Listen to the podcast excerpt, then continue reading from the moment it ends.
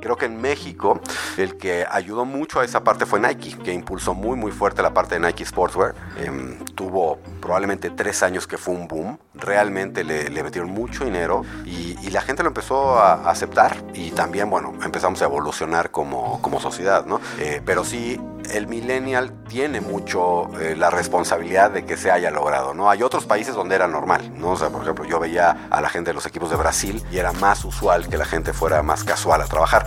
En México siempre hemos sido o habíamos sido muy tradicionalistas, ¿no? Entonces, realmente nos alcanza la tendencia y es yo creo que un punto de inflexión entre las dos, ¿no? Entre la tendencia que ya venía creciendo de más gente joven en la fuerza de trabajo eh, y también las marcas entendiendo la tendencia y entendiendo que somos consumidores que no vivimos solamente en una parte de nuestra, nuestra vida, ¿no? Si yo soy contador o soy abogado, no solamente soy abogado. Reebok tenía un entendimiento fantástico de la mujer, que no lo tenía Adidas, no lo tenía Nike, tenía en el pasado. Hoy, todo eso que ellos construyeron, las demás marcas lo voltearon a ver y lo potenciaron. Entonces tienes un Nike súper posicionado en mujer, sacando cada vez diseños más adecuados, con fits más adecuados para mujer, pensados, diseñados, mercadeados por mujeres, eh, para mujeres. Adidas detrás, que también tiene su buena historia, ¿no? En hacer colaboraciones con, con Stella McCartney, por ejemplo, yo creo que es una de las colaboraciones más, más antiguas que tiene, que tiene Adidas o Missy Elliott en su momento con, con, con Originals o Jeremy Scott. O sea, sí han hecho este, este, ¿cómo, podemos llamarlo? Cross design o cross idea o cross marketing de buscar diseñadores de la parte de estilo vía, pero bien fundamentados como un Jeremy Scott y traerlos hacia, hacia el mundo deportivo. Lo que no se ha hecho también me parece que es la agresividad en cómo ¿no? Yo los cuestiono bastante dependiendo de qué es lo que van a hacer. Y siempre que he pensado en escribir acerca del tema, siempre creo que es, bueno, use it or lose it, ¿no? O sea, si no tienes un plan detrás, no lo hagas. Este, si no vas a tener, si vas a poner todo tu dinero en el patrocinio y luego no lo vas a poder activar, no lo hagas. Porque es, como dices tú, estar en el, en el, en el back de prensa o estar eh, en las casacas de entrenamiento, pues no, realmente no te va a dar el, eh, tanto el impacto, ¿no? Depende que estés buscando. Creo que marcas, por ejemplo, vamos a hablar del, del patrocinio en América de Huawei, ¿no? Creo que ellos lo hicieron bien testigo y actor en la revolución de los sneakers como símbolo de la nueva configuración laboral del mundo, responsable del patrocinio de Adidas con la selección mexicana en tiempos del Impossible is Nothing, viajero frecuente para llevar Under Armour a mercados emergentes, participante de la revolución del retail mexicano con cuidado con el perro. Es Jorge Matute, exdirector de marketing de Adidas, Reebok, Under Armour y Cuidado con el perro. Yo soy Mauricio Cabrera y este es The Coffee, episodio 10, segunda temporada. Comenzamos. Alternativa como Vice, colombiano como El Tiempo, innovador como el Washington Post, ejecutivo como MSN. Aquí comienza The Coffee. Grandes historias para grandes storytellers. Un podcast con el sabor de Storybaker por Mauricio Cabrera. Storybakers, antes de seguir con el episodio, quiero agradecer a Platzi, la plataforma de educación online más grande de Latinoamérica para potencializar tu carrera profesional. Es muy útil esta recomendación que les estoy haciendo, particularmente por los momentos que estamos viviendo, esta pandemia de coronavirus que tantos problemas nos ha traído. Con una suscripción te da acceso a más de 300 cursos sobre programación, marketing, negocios, emprendimiento y creatividad en voz de expertos de cada industria por menos, si ustedes hacen cuentas, de un dólar al día. Yo ahí, por ejemplo, ya estudié algunas cuestiones de marketing digital y también de design thinking. Si quieren crecer, emprender o empezar a crear por su cuenta, me parece que Platzi es el lugar ideal para prepararse. Además de prestarnos un espacio para grabar este podcast, también nos regalaron una clase gratuita de su curso de creatividad. Lo interesante, está hecha 100% en audio. Ustedes pueden acceder a ella entrando a platzi.com diagonal storybaker. Repito, platzi.com diagonal storybaker. Ahora sí, comenzamos con The Coffee. The Coffee con Jorge Matute, quien ha sido, y es curioso, pero realmente un profesional que sin querer posiblemente te has especializado en el tema de marcas deportivas, con la excepción de cuidado con, con el perro, que se sale un poquito de ahí, pero estuviste como director de marketing en Adidas, también estuviste en Under Armour, en todos los mercados emergentes, en Reebok. Jorge, gracias por estar acá. No, hombre, al contrario, Mauricio, mil gracias a ti por la, por la invitación. Sí, efectivamente, eh, quizás sin querer, eh, ahora sí que como decía, como decía Chespirito, ¿no? Sin querer queriendo, eh, me he especializado o he tenido la fortuna de trabajar en el, en el ámbito de marcas deportivas durante 11 años. Entonces sí, de alguna manera una especialización. He estado en Adidas, estuve en Reebok, estuve en Under Armour, en posiciones y momentos muy particulares de las marcas, ¿no? Que, cuando cuento historias, eh, yo les, puedo, les digo, te puedo contar historias muy diferentes, ¿no? El, el, Adidas que conocen hoy era muy diferente al Adidas que yo conocí en 2007 cuando entré a la marca. El Reebok hoy está por ahí este, haciendo sus esfuerzos por, por retenerse o mantenerse como una marca de auge este, también. Y Under Armour, bueno, una experiencia completamente diferente, ¿no? Eh, solo para platicarles un poquito más de, mi background, yo empecé en agencias de publicidad, o sea, ahí es donde empecé eh, mi carrera profesional, la verdad es que la publicidad a mí me apasiona, me encanta la parte de contar historias, de poder mover a la gente y, ayudar a las marcas, que es como un mix bien interesante, ¿no? Al final, ¿qué es lo que puedes lograr con estos mensajes? Y detrás siempre tiene que haber como objetivos muy claros de qué es lo que se quiere lograr. Y de ahí tuve este, una parte de experiencia en consumo masivo, estuve en Reckitt Benckiser, que mucha gente no conoce la compañía pero sí las marcas Beat, Vanish, Airwick, Brazo, Nugget, este, y ahora tienen toda una parte de farmacéutica. Ahí hice mis pininos en, en, consumo masivo, un mundo muy diferente, obviamente, al, al, deportivo, y de ahí ya pude, pude irme a Adidas, y de ahí empezamos con, con mucho esta historia que, en la que hemos coincidido tú y yo. Y en aquel momento, ¿cuál era el objetivo de Adidas? Yo recuerdo que se buscaba posicionar como la marca que vestía a la selección mexicana. ¿Cuáles dirías que fueron los objetivos y los desafíos, sobre todo, que tuviste que enfrentar en ese momento? Pues fíjate que yo llego en un momento muy interesante para la marca. Eh, el mantra con el que venía viviendo la, marca era Impossible is Nothing. A mucha gente hoy ya se le ha olvidado un poquito el Impossible is Nothing. Pero fue icónico, sin duda. Sí, sí marcó un parteaguas en, en, en, la historia de la marca. Yo creo que se necesitaba, obviamente, eh, y es parte como de los retos que podemos platicar, ¿no? Adidas en ese momento estaba en la lucha por ser recordada y regresar a ser una marca de moda, una marca actual para, para todos los mercados, en el caso del mercado mexicano. Eh, teníamos o tienen todavía hoy un competidor muy agresivo como Nike, que se había posicionado en México como la marca, la marca deportiva. Y aparte un mundo de marcas emergentes, ¿no? Desde Fila, si tú quieres, hasta Reebok, que en ese momento era un competidor, em, pasando por todas las demás, ¿no? Por Champion, por este em, Pirma, por todas las demás que había y estaban empezando, empezando en México, ¿no? Entonces el reto más importante que había en ese momento era traer Adidas al hoy, de ese momento y hacerla visible. Era, o cuando yo llegué, fueron, digamos que los dos objetivos más importantes que plasmamos y un tercero que te podría decir yo, y esto ya era más hacia el interior de la compañía, era lograr que la marca tuviera impacto alrededor del año.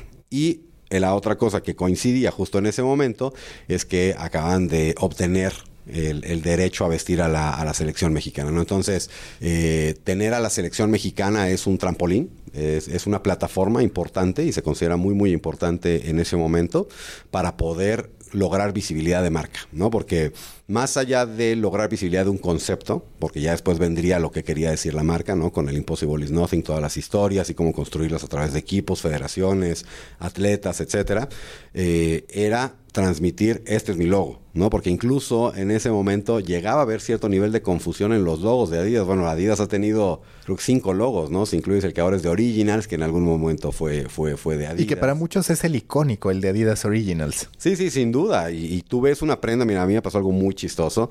Hace un par de semanas traía yo una chamarra eh, Adidas de la colección Star Wars, la primer colección de Star Wars que se lanzó en México, haber sido 2009. Entré a una tienda Adidas Originals en Santa Fe y la chica que atiende dice, no, mira, esas de las vintage. Dije, ala, ya, ya, ya, ya nos volvimos ante vintage yo y vintage la chamarra, ¿no? Pero sí, o sea, uno obviamente es el logo que ellos conocen, pero la vieron y pues es algo que no habían visto, ¿no? O sea, sí me preguntaron, ¿dónde la compraste? Y todo fue muy chistoso decirles, bueno, la compré en México y la compré hace 200 años, este, cuando era, cuando se lanzaba por primera vez la colección. Pero sí, ese es el icónico que mucha gente recuerda Porque pues sí, eh, otra de las cosas que tiene Adidas eh, y que tiene Nike es, cierto nivel de heritage, ¿no? De, herencia.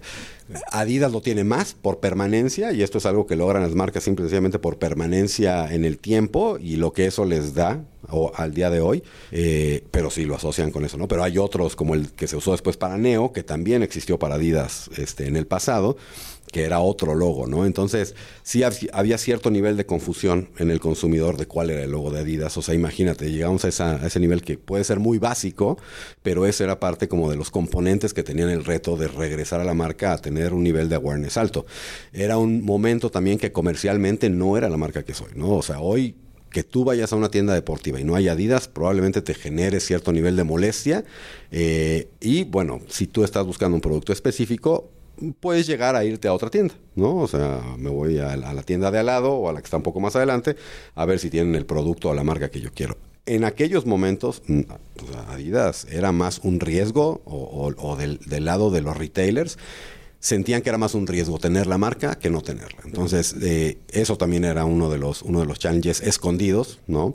Escondidos hacia el consumidor, pero muy presente dentro de la compañía, que era que necesitábamos seguir construyendo el camino de la marca dentro del punto de venta. Entonces, lo que hacía el reto más interesante era que era conectar en muchos puntos eh, con, el consumidor y también convencer al retailer ¿no? de que era una marca rentable, que iba a rotar, que iba a estar apoyando los productos que, que le estaba vendiendo. Entonces, eran parte de los retos en ese momento.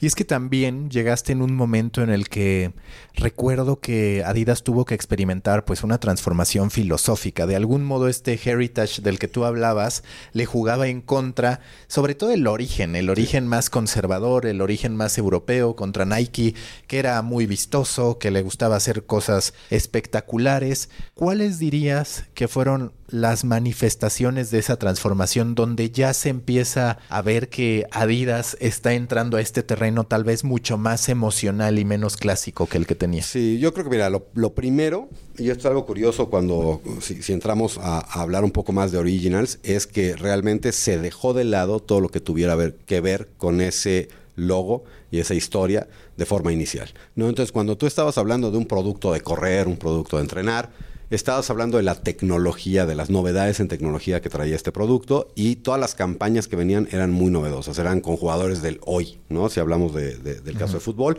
o de atletas de hoy y del mañana, ¿no? Eh, entonces, eso era realmente parte del tema, ¿no? O sea, se cortó hasta cierto nivel, hasta cierto nivel, el, hablar de los grandes logros o los grandes hitos deportivos en los cuales estuvo involucrada la marca, para hablar específicamente de las propiedades tecnológicas de estos productos que estábamos trayendo en ese momento, ¿no? Yo me acuerdo mucho, creo que lo primero que de lo primero que me tocó lanzar aparte de selección nacional fue un Predator. ¿no? Y era, a ver, yo, yo soy basquetbolero toda la vida. Yo, yo toda la vida jugué basquetbol, yo nunca jugué fútbol. Este, lo aprecié porque mis mejores amigos sí eran futboleros, eran seleccionados, este, conocía, a mi papá también le encantaba el fútbol, pero yo lo que jugué fue basquetbol y llegué a lanzar un Predator. Entonces yo me tuve que empapar de qué se trataba, por qué el zapato era importante, interesante, que traía de nuevo, e incluso empezar a aprender cómo la marca había segmentado al consumidor y al jugador de fútbol, ¿no? Entonces, si tenías un Predator eres un tipo de jugador, si tenías un F50 eres otro tipo de jugador, si tenías un, eh, Copa Mundial eras otro tipo de jugador en otro tipo de posición.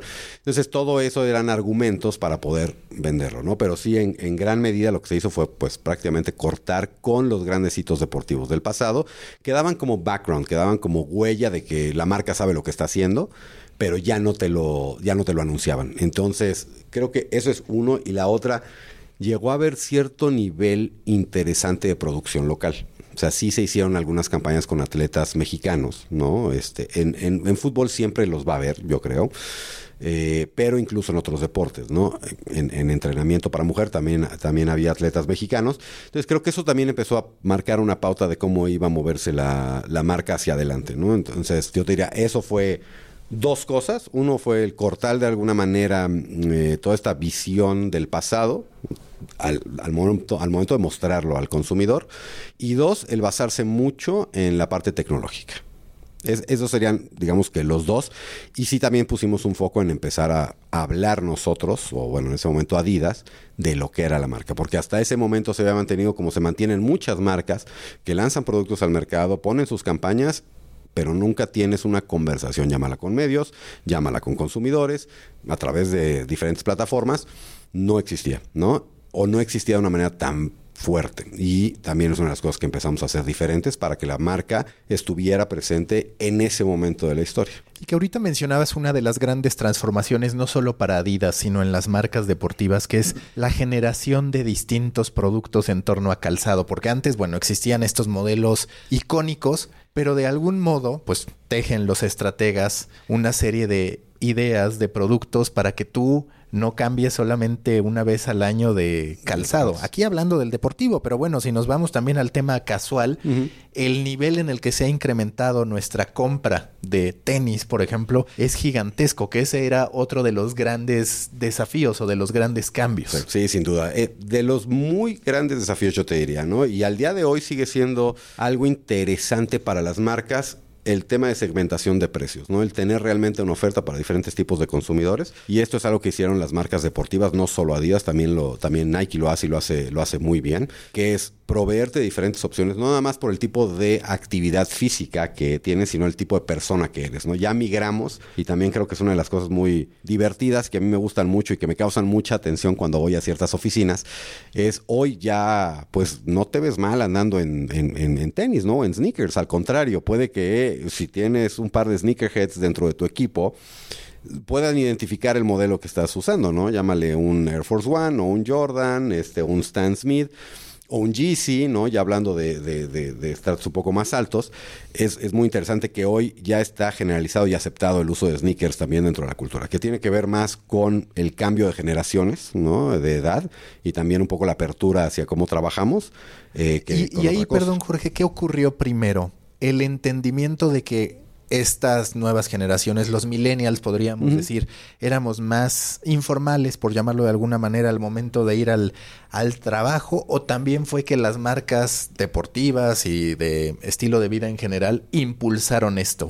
Yo creo que, mira, sí es más bien que, o sea, más bien las marcas se montaron en la tendencia. Pero era algo que ya se veía. Sí, es algo que ya se veía venir. Es algo que ya se venía a venir. Este, a mí me tocó ver el caso de Originals, ¿no? Incluso en Adidas, o sea, mucha gente veíamos que compraba el producto no necesariamente para correr o para entrenar, sino para salir a la calle, ¿no? Mucho era uso de fin de semana y conforme fue pasando el tiempo, era un uso más generalizado. Y ahí es donde se da como un, brinco a abrir la parte de, de, style, ¿no? Y creo que en México el que ayudó mucho a esa parte fue Nike, que impulsó muy, muy fuerte la parte de Nike Sportswear.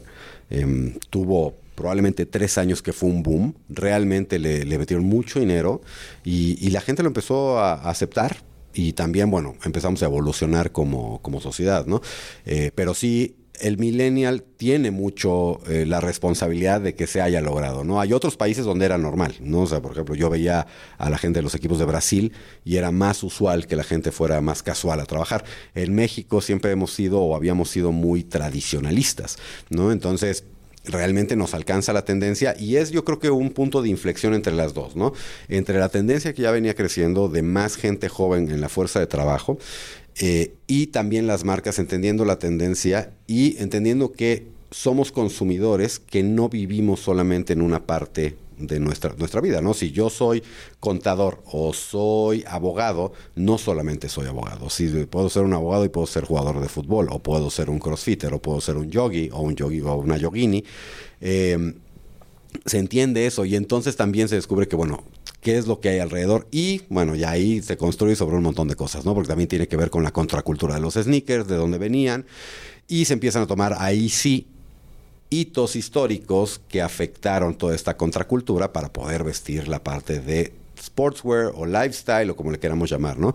Y hoy ya estamos llegando a un punto más allá, ¿no? Que es el famoso athleisure, que es esta mezcla entre lo atlético y lo de, y lo de uso común, que es hoy la tendencia, ni siquiera es la tendencia, hoy es ya la realidad, ¿no? Eh, y creo que ahí es donde algunas marcas empiezan a perder un poco de tracción porque no entendieron la tendencia a tiempo o porque están casados con una idea diferente que puede darles diferenciación, porque aquí es, ahí ya vas a entrar, y ese es el, el hoy, ¿no? Ya entras en un tema muy interesante de qué hago. ¿Me subo tarde a la tendencia y trato de alcanzar o me, me voy para atrás, me refugio en lo que me ha hecho fuerte. En lo que llega a otra tendencia a la cual lo, subirme. en lo que cambia, porque sí es cierto que la gente no va a dejar de hacer ejercicio y los que son muy clavados van a seguir buscando productos muy especializados, pero entonces también con ese riesgo de quedarte en un nicho. Entonces ahí hay marcas que a nivel global están tratando de analizar cuál es el siguiente paso. Para ti, ¿qué marca es la que mejor lo está haciendo en este mix entre atletismo, estilo de vida? Yo creo que la mejor es Nike. En, el caso de deportivas. Eh, creo que del otro lado eh, tienes un, Tom, un, Tommy Hilfiger que se está transformando. Eh, la última colección que lanzaron con Lewis Hamilton es completamente athleisure. Este, entonces me parece que por ahí también vienen algunas, algunas casuales que están haciendo el, ¿sabes? El trabajo de entrar en este territorio y hacerlo bien, pero han entendido que tienen que cambiar la forma en cómo diseñan, cómo están targeteando, cuál es el tipo de consumidor y cuánto le van a dedicar, ¿no? Pero sí hay, eh, yo creo que es Nike en el caso de deportivas y, y, Tommy puede ser del lado de las de más casuales. Obviamente Adidas está cerca de mi corazón, este, yo no creo que lo estén haciendo mal, todo lo contrario, o sea, que diga yo que Nike es la mejor, quiere decir que tiene un background de hacer esto y un know-how y un entendimiento de la cultura muy bueno y también una forma de, a mí me gusta decir, de gritar sus novedades muy particular que nos convence. Son muy buenos contadores de historias, ¿no? Yo creo que Adidas viene detrás y, es, y esta es una pelea mundial, ¿no? ¿Quién va en número uno, quién va en número dos entre, entre los dos más grandes? Pero yo creo que en este momento el, la marca La Palomita es el que lleva la delantera. El que tiene un papel y ahora estuve investigando de ellos, por eso lo menciono, Crocs, cómo ha logrado posicionarse, ahora te digo que estuve investigando en el 2008, incluso siendo utilizado por delegaciones en las ceremonias de apertura y demás.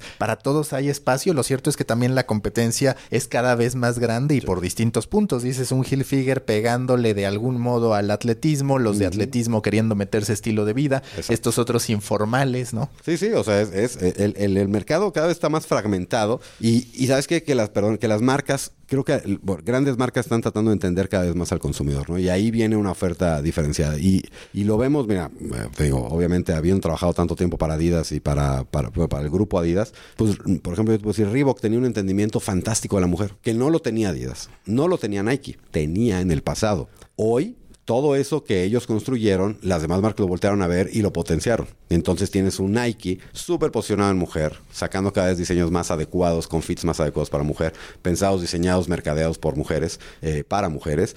Adidas detrás, que también tiene su buena historia, ¿no? En hacer colaboraciones con, con Stella McCartney, por ejemplo. Yo creo que es una de las colaboraciones más, más antiguas que tiene, que tiene Adidas o Missy Elliott en su momento con, con, con Originals o Jeremy Scott. O sea, sí han hecho este, este, ¿cómo, cómo podemos llamarlo? Cross design o cross idea o cross marketing de buscar diseñadores de la parte de estilo vía, pero bien fundamentados como un Jeremy Scott y traerlos hacia, hacia el mundo deportivo. Lo que no se ha hecho también me parece que es la agresividad en cómo comunicarlo, ¿no? Sí, Reebok tuvo una fortaleza que en efecto en algún momento el foco eran mujeres, sí. mujeres, pero no era ni el timing, es decir, en términos mercadológicos todavía no. Sí. Y me parece que no se convencieron tanto de lo que dices, de ser agresivos al momento de comunicar eso. Exacto, era, era eh, creo que, sabes que es muy difícil que las marcas se entreguen a una idea específica y pongan todas las, las canicas, si no la mayoría de las canicas detrás de eso, eh, es difícil, ¿no? ¿Por qué? Porque el, el, el, la oportunidad que dejas de lado,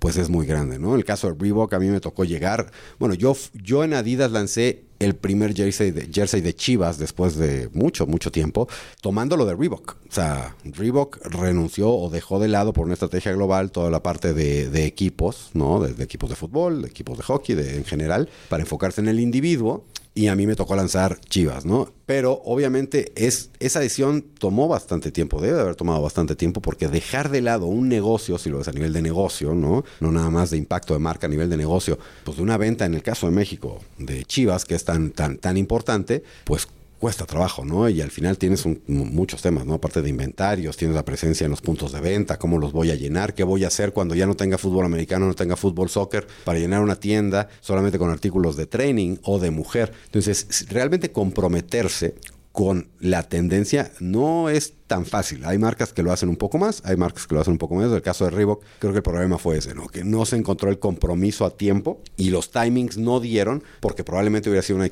una historia de éxito mucho más grande, ¿no? Costo-beneficio sí es un muy buen negocio el apostar por la selección mexicana. Digo, como patrocinador, no técnico, sino como patrocinador, muchas veces se cuestiona porque es cierto que los equipos cada vez tienen más limitantes y de pronto los patrocinadores dicen, pues es que no puedo hacer nada en realidad más que estar en el uniforme, que eso pues ni siquiera aplica con selección mexicana, o estar en el back y demás, ciertas cuestiones. Pero como patrocinador técnico, que es el caso de Adidas, ¿tú dirías que sí es un negocio garantizado? Sí tomando en cuenta pues las ventas, pero también también lo que le tienes que pagar a la federación. Sí, o sea, no, no es un patrocinio barato. O sea, eso es algo que es importante que la gente entienda, ¿no? Yo cuando platico y me preguntan de selección nacional, pues puedo decir, mira, el patrocinio no es barato, no es nada barato, pero porque estás hablando de una selección que sí genera mucha atención. De las que más en el mundo en términos de ventas. Sí, bueno, invitados al mundial, no sé cuántos años, o sea, de toda la vida, a, no ser la parte de los cachirules, que, bueno, pues nos dimos a conocer, este, como, como, buenos mexicanos. Este, pues siempre es un invitado en los mundiales, siempre le da color a los mundiales. La gente, cuando yo viajaba y en donde que me tocaba viajar mucho, pues sí llegan a identificar los colores de la bandera y tal. Eh, entonces no es, pero no es, un no es un patrocinio barato. También la selección sabe lo que tiene y hace estudios para saber cuánto vale. Es o sea, ¿sirve o no sirve? Yo creo que hay varios componentes, ¿no? Creo que no es tan válido o sea, dependiendo de qué es lo que quieras hacer con tu marca, ¿no? Si solo quieres estar en un backdrop, no es, no es válido. No, no, no. Si no tienes un plan de cómo usarlo, eh, no es tan válido. Y también la parte de negociación de contratos es todo un arte, ¿no? Ahí es donde hoy se tienen que incluir más cosas. Yo te puedo hablar en el pasado, llegamos nosotros a proponer, ¿no? A lo mejor hacer un seguimiento de XY jugador o de la selección o del entrenador con la marca o a través de la marca, siendo los patrocinadores técnicos y obviamente uno de los más importantes, pues poder tener acceso a esto. Hoy, o sea, yo te puedo decir que las últimas cosas que me tocó ver fue de otros patrocinadores no técnicos que hacían esas cápsulas, pero ya se las hacía la federación. ¿No? ¿Por qué? Porque ya los tiempos habían cambiado y también la federación entendió el tema de contenido y que eso tenía un valor y eso estaba incluido en un contrato que probablemente no estaba incluido en nuestro, que se puede negociar, sí. Entonces, mira, yo creo que costo-beneficio puede ser rentable rentable o puede ser válido más bien. O sea, no, quizá no rentable porque depende de tu producto. O sea, yo no sé si Bardal, que creo que es otro de los elecciones, cuánto más vende por ser eh, patrocinador. Pues no. Todos conocemos la marca, más que la marca de helado de aceites, eh, pero no sé qué tanto es por ejemplo, su permanencia en el mercado, las campañas que hicieron eh, anteriormente, la presencia en las gasolinerías o realmente el, patrocinio. Entonces yo creo que uno, lo primero es analizar cuáles son los objetivos que tienen las marcas o los negocios al acercarse a cualquier tipo de patrocinio. Ahorita estamos hablando de selección nacional, pero igual puedes hablar del Comité Olímpico Mexicano, puedes hablar de un maratón, de la Fórmula 1. Yo los cuestiono bastante dependiendo de qué es lo que van a hacer. Y siempre que he pensado en escribir acerca del tema, siempre creo que es, bueno, use it or lose it, ¿no? O sea, si no tienes un plan detrás, no lo hagas. Este, si no vas a tener, si vas a poner todo tu dinero en el patrocinio y luego no lo vas a poder activar, no lo hagas. Porque es, como dices tú, estar en el, en el, en el back de prensa o estar eh, en las casacas de entrenamiento, pues no, realmente no te va a dar eh, tanto el impacto, ¿no? Depende qué estés buscando. Creo que marcas, por ejemplo, vamos a hablar del, del patrocinio en América de Huawei, ¿no? Creo que ellos lo hicieron bien. ¿Por qué? Porque una marca desconocida. Un awareness absoluto que logran con el América. Exactamente, tienes un awareness brutal, es un, es un, equipo muy popular en México. O sea, vamos a entrar en el debate. De, el más grande, yo digo, pero. El más grande, Chivas, América, y por ahí ya se cuelan algunos, ¿no? Como, como Pumas. Pero al final del día, lo que sí te da es mucha visibilidad. Le vayas o no le vayas a la América, ves cosas de la América eh, eh, eh, generadas por diferentes medios. Entonces los vas a ver y empiezas a identificar y empiezas como a averiguar, ¿no? Entonces cuando tú ya los ves en un estanquillo, los ves en una tienda, ya por lo menos estás medio identificado con, con el logo. Entonces ahí es una buena manera de hacerlo, ¿no? Hay más maneras de explotarlo, sin duda, ¿no? Pero por lo menos ese es un caso donde sí lo hacen. Entonces costo-beneficio es muy difícil decirte. Yo creo que hay marcas a las que le sale y marcas a las que no. Pero creo que los que menos bien les va son los que no tienen un plan detrás y no tienen claro lo que quieren Y que muy posiblemente son la mayoría, ¿no? Porque creo que la gran mayoría dice, pues es awareness y eso lo tienen claro. Pero como tú dices, Huawei sí que lo necesitaba. No sé, por ejemplo, Coca-Cola, que en algún momento se volvió commodity. Estaba en prácticamente 8, 10, 12 equipos y hasta el propio Coca llegó a decir, pues es que ya, ya no me genera nada, no me construye. Sí, sí, y, buscaron otras plataformas, ¿no? y el caso de Coca-Cola y algunas otras marcas es más presencia, ¿no? Que, no que, que el de al lado no me lo vaya a quitar, ¿no? Porque no es de que la gente va a dejar de consumir esa marca eh, y se va a ir por Pepsi o se va a ir por Big Cola. Pero ¿qué pasa si Big Cola agarra los 12? ¿No? Bueno, probablemente no te va a pegar dramáticamente, pero sí va a generar un nivel de, oye, ¿qué onda? Se ven más importantes, se ve que están más ahí. Pero si a la larga llega un momento donde tienes que decir, bueno, ya me sirvió, y también creo que eso es parte de, de los análisis que se hacen. Los patrocinios tienen que ir analizando a lo largo del tiempo. ¿No? Y, tus objetivos de negocio van cambiando a lo largo del tiempo, ¿no? El caso de Adidas, cuando estábamos en 2007, pues era awareness, entendimiento de marca, reconocimiento de logo, o sea, eran cosas muy, muy diferentes, traerlo al hoy a lo que tienen hoy, ¿no? Que a lo mejor sí sigue siendo rentable en un nivel de ventas, a un nivel de posicionamiento. Yo creo que lo sigue siendo porque sigues peleando como la marca número uno en México y lo que quieres es identificación del mexicano con este, con este equipo y te sirve para contar historias increíbles. ¿no? Eso, pero ya un tema de que hoy necesites a la selección por awareness, creo que hoy, por ejemplo, en el caso de Adidas ya no es. ¿no? E incluso si Nike regresara a patrocinar a la selección nacional o otra marca, la que tú quieras, ¿no? Linin, Capa, este, todas las que hay, creo que no sería lo mismo. Justamente ha evolucionado el mercado y si mañana otra marca tiene a la selección mexicana y no tiene un plan detrás de cómo lo va a utilizar, no le va a ir bien. No le va a ir bien porque, se hacen análisis de todo, ¿no? Desde cuánto awareness me va a traer, cuántas ventas me va a traer, cuánto me va a traer en México, cuántas me va a traer fuera.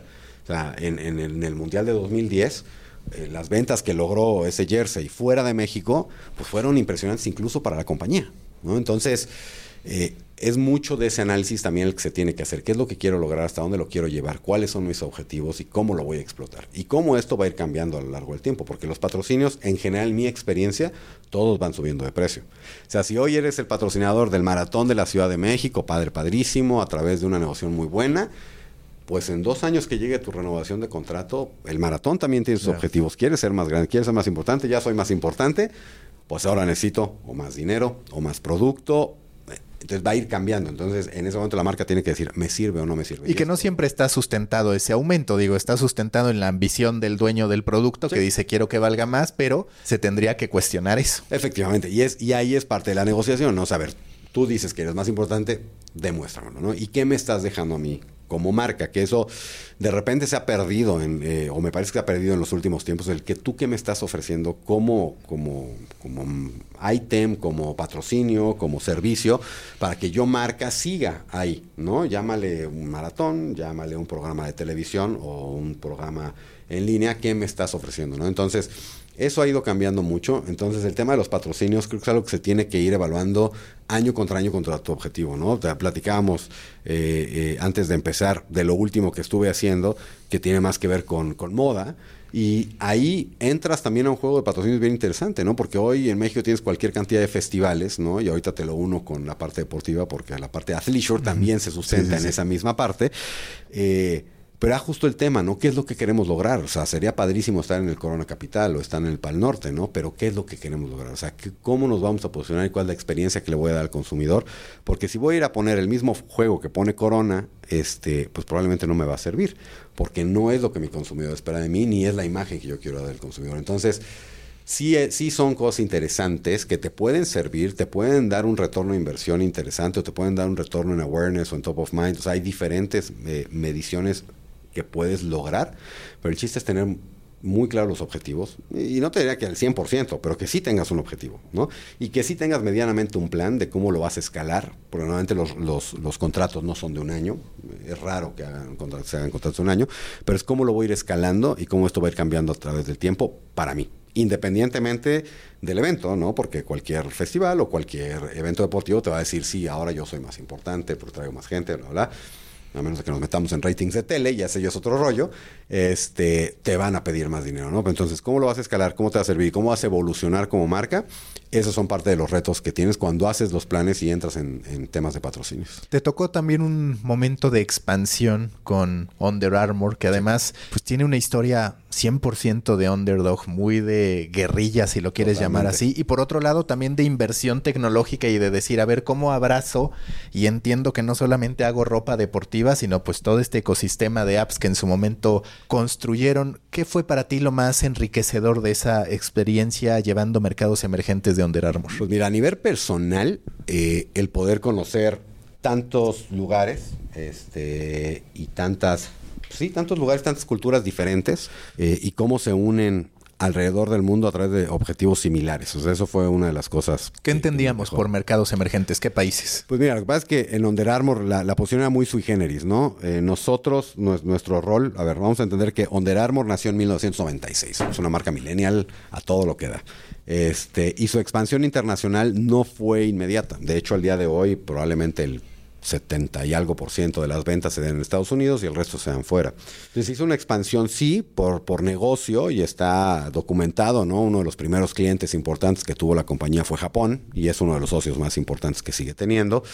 Eh, pero de ahí el resto, la expansión no, no fue un tema natural. Y creo que, digo, marcas como Victoria's Secrets pueden entrar en ese, en ese en, esa carreta, donde venden mucho en Estados Unidos y su expansión es muy lenta por cómo lo quieren hacer. ¿no? En el caso de Under Armour, eh, así iba siendo hasta que el fundador Kevin Plank dice, ¿sabes qué? Necesitamos crecer, somos una marca que tenemos que hacernos más fuerte fuera de Estados Unidos para competir con los grandes y ahí viene una expansión internacional. Pero cuando yo llegué a Under Armour probablemente tenía cuatro años de empezar la, expansión internacional, tres o cuatro años, o sea, realmente poco tiempo.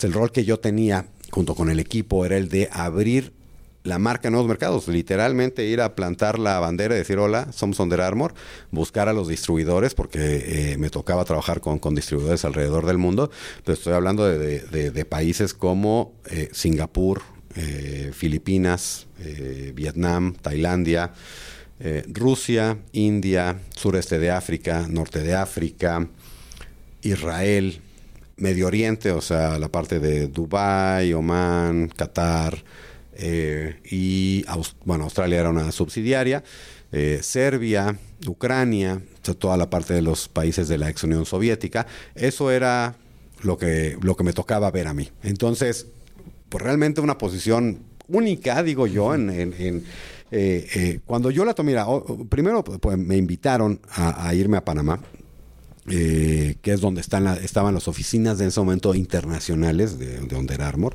De ahí volábamos a todos lados. Eh, es muy enriquecedor. Uno, vivir fuera de México. Yo o sea, yo viví en mi parte de estudiante, viví en Estados Unidos un año y medio, eh, pero siempre lo había querido hacer trabajando y, se dio la oportunidad. Entonces es, es interesante moverte de país, entender las condiciones de otro país y de ahí luego tocar un montón de latitudes en las que probablemente jamás te imaginaste estar parado, ¿no? Entonces, eso es uno, y, llevar una filosofía de una marca a, a países muy diferentes es otra de las cosas que me, que, me dejaron como mucho, fueron muy enriquecedoras para mí.